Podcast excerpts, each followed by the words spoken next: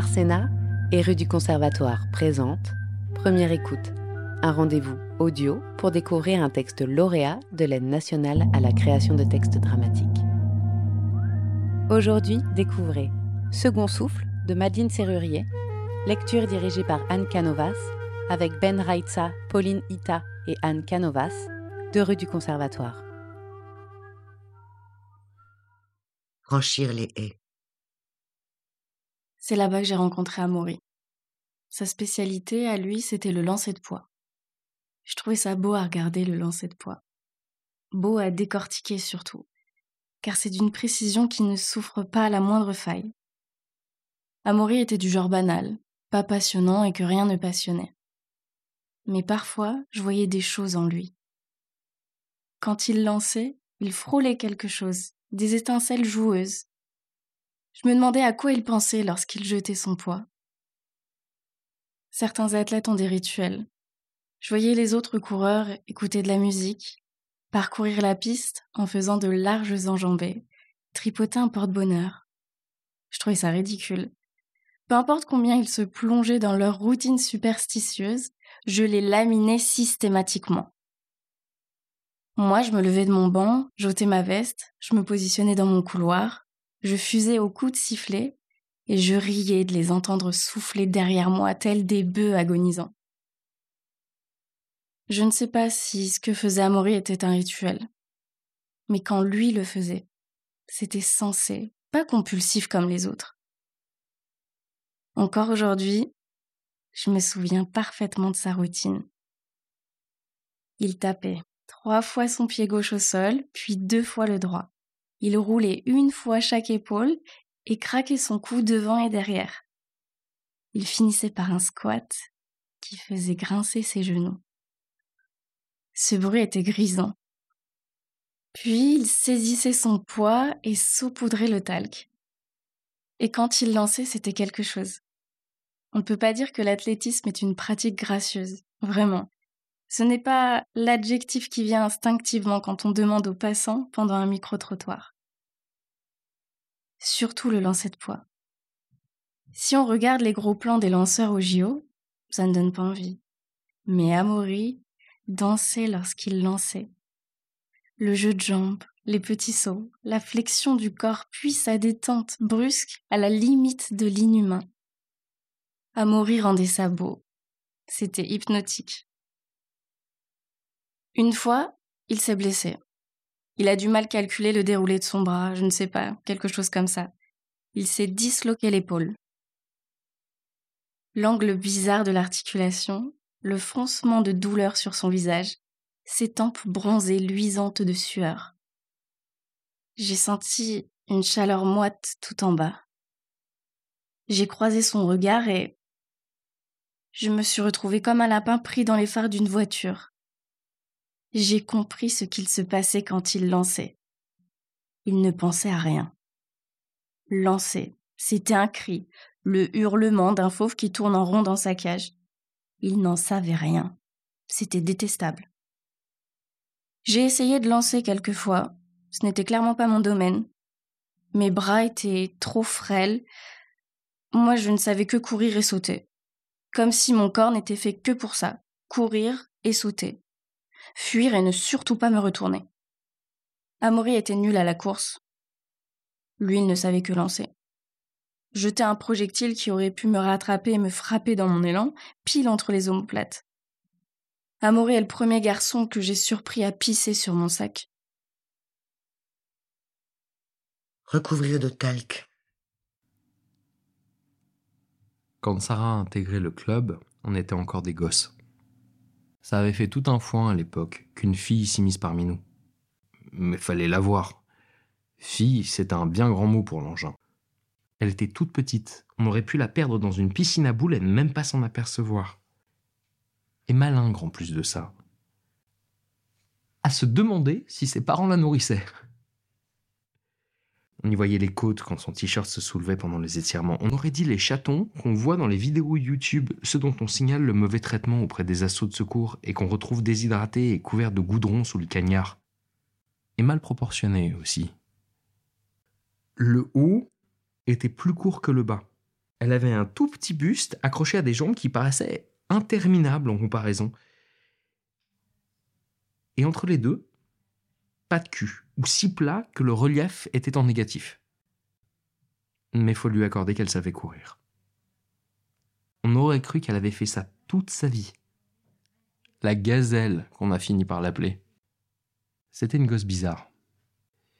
Elle ne suivait pas les codes, elle n'avait pas d'expression, elle affichait perpétuellement une gueule neutre, vide, à se demander si elle avait la lumière à tous les étages. Enfin, non. Elle avait une autre expression. Quand elle courait, elle riait. Et ce n'était pas un beau rire. Ça déformait ses joues, ça tordait sa bouche. Ça faisait briller ses yeux et on aurait cru que ses globes oculaires pouvaient sortir de ses orbites à chaque instant. Flippant. Mais en dehors de ça, elle était creuse, à la limite de l'apathie. Même quand elle m'a vu pisser sur son sac, elle n'a pas quitté sa façade d'indifférence. Elle est restée là, debout, et a attendu que je finisse et que je me remballe pour le récupérer à bout de bras et rentrer chez elle comme si de rien n'était. Tous les mecs la charriaient. Ça faisait partie du jeu, pour eux c'était un rite de passage, rien de bien méchant. Moi, c'était pas pareil. Je voulais juste la faire réagir. Voir jusqu'où il faudrait aller pour gagner un rictus ou un plissement de paupières. Une sorte de défi. J'ai vu qu'elle me regardait quand je lançais. Je la surprenais même parfois à arrêter ce qu'elle était en train de faire pour me regarder. D'habitude, elle ne laissait rien paraître. Elle regardait, je lançais, et quand j'avais fini, elle était déjà retournée à ses occupations. Sauf un jour. Je me suis disloqué l'épaule, et par réflexe, j'ai regardé dans sa direction comme après chacun de mes lancers. Sauf que cette fois, elle était encore là. Loin, mais je pouvais tout deviner ses lèvres entr'ouvertes, la langue qui les humecta rapidement, la respiration trop vive et les pupilles dilatées à l'extrême. On aurait dit une bête sauvage sur le point d'attaquer. Un grand félin. Un guépard. Je ne savais pas comment, mais j'avais gagné la première étape de mon défi. Cogner les haies. Il y avait un vide en moi, un creux en appel d'air, quelque chose qui n'arrivait pas à respirer. Je ne m'en suis aperçue qu'à ce moment-là.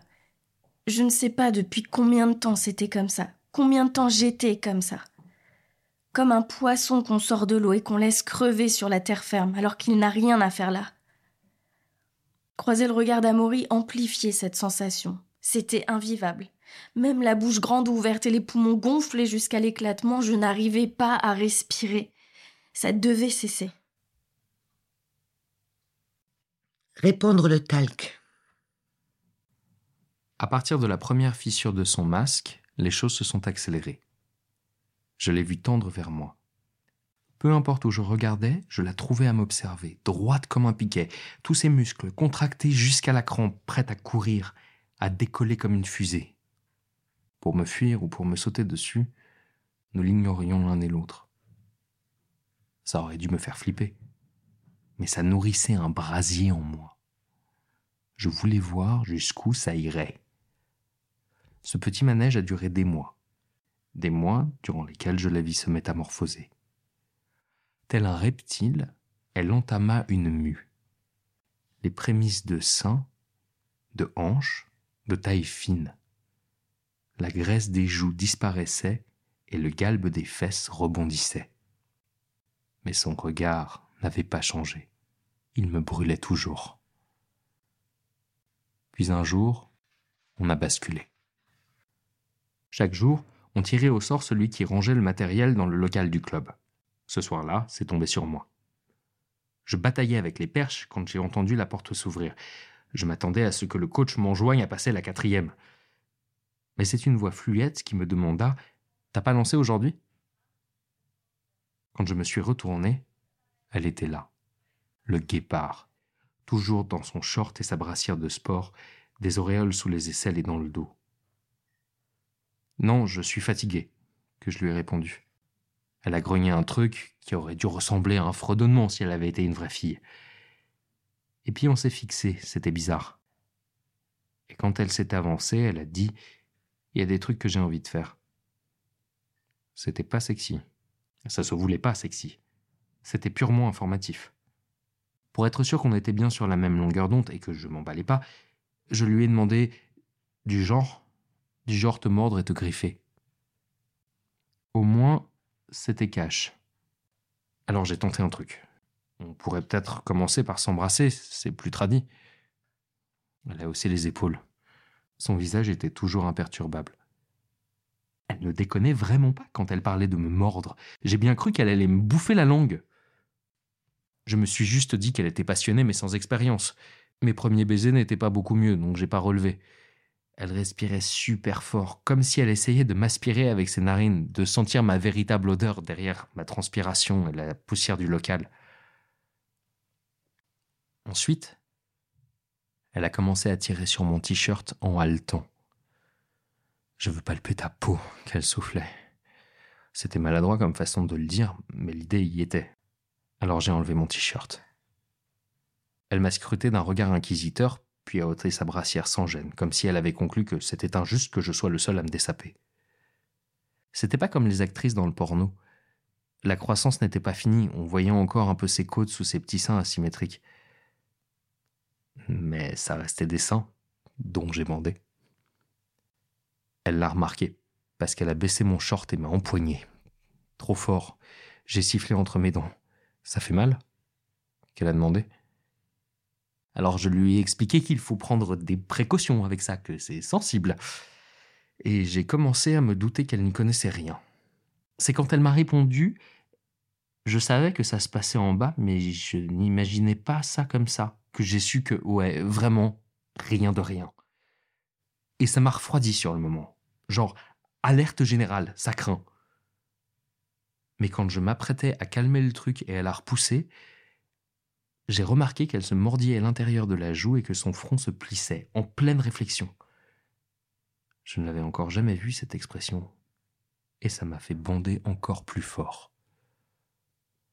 Alors quand ensuite, elle a planté ses ongles dans mes pectoraux et mes tétons avec un air de concentration extrême, inédit lui aussi, malgré la douleur, j'ai laissé faire. Émerveillé. Et quand elle m'a poussé sur les sacs de sable, que j'ai trébuché avec mon short à mi-cuisse, que je l'ai regardé enlever le sien et sa culotte d'un seul geste, et qu'elle est montée sur moi en plantant fermement ses baskets de chaque côté de mon bassin, j'ai laissé faire. Quand elle a commencé à m'enfoncer en elle, que j'ai vu une ride se creuser entre ses sourcils, j'ai laissé faire. Quand elle a fourré ses doigts dans mes trapèzes pour trouver l'équilibre, ses pouces trop proches de ma trachée qu'elle a oublié de déglutir et qu'un filet de bave a coulé de sa bouche pour atterrir sur ma joue, je laissais faire. Quand elle a réussi à me prendre en entier, que j'ai senti la chaleur de son sang fuiter dans mes poils pubiens, que son visage était si déformé par la douleur qu'elle était méconnaissable, j'ai laissé faire. Quand je l'ai entendu gronder Vas-y, ma carotide entre ses dents, que j'ai saisi ses hanches pour ruer et que des larmes ont débordé de ses yeux pour se déverser contre ma gorge, elle a laissé faire. En essayant de la retourner, je l'ai plaqué un peu trop fort. Mon avant-bras a écrasé sa trachée l'espace d'une seconde et j'ai eu peur qu'elle ne puisse plus respirer. Quand j'ai voulu m'assurer que tout allait bien, ses yeux brillaient. C'était la toute première fois. Un shoot de vie. Puis c'est elle qui a enroulé sa main autour de ma gorge et qui a serré. J'ai manqué d'air le temps d'un battement de cils et j'ai soudainement senti mon cœur. Comme si ça n'avait jamais été le cas jusque-là, qu'il hibernait et qu'il avait attendu tout ce temps. C'était la toute première fois. Un shoot de vie. La semaine suivante, quand on a recommencé, elle avait encore les marques de mes doigts sur ses hanches. Certaines avaient jauni mais d'autres, plus importantes, étaient encore d'un noir violacé. J'ai voulu ressentir les battements de mon cœur à nouveau. Quand la pensée m'a traversé l'esprit, elle me regardait droit dans les yeux. Elle l'a vu. Elle a pris ma main, elle a planté mon pouce sur la tache la plus sombre, et elle a appuyé. Son intimité s'est resserrée autour de moi, et j'ai cru jouir immédiatement.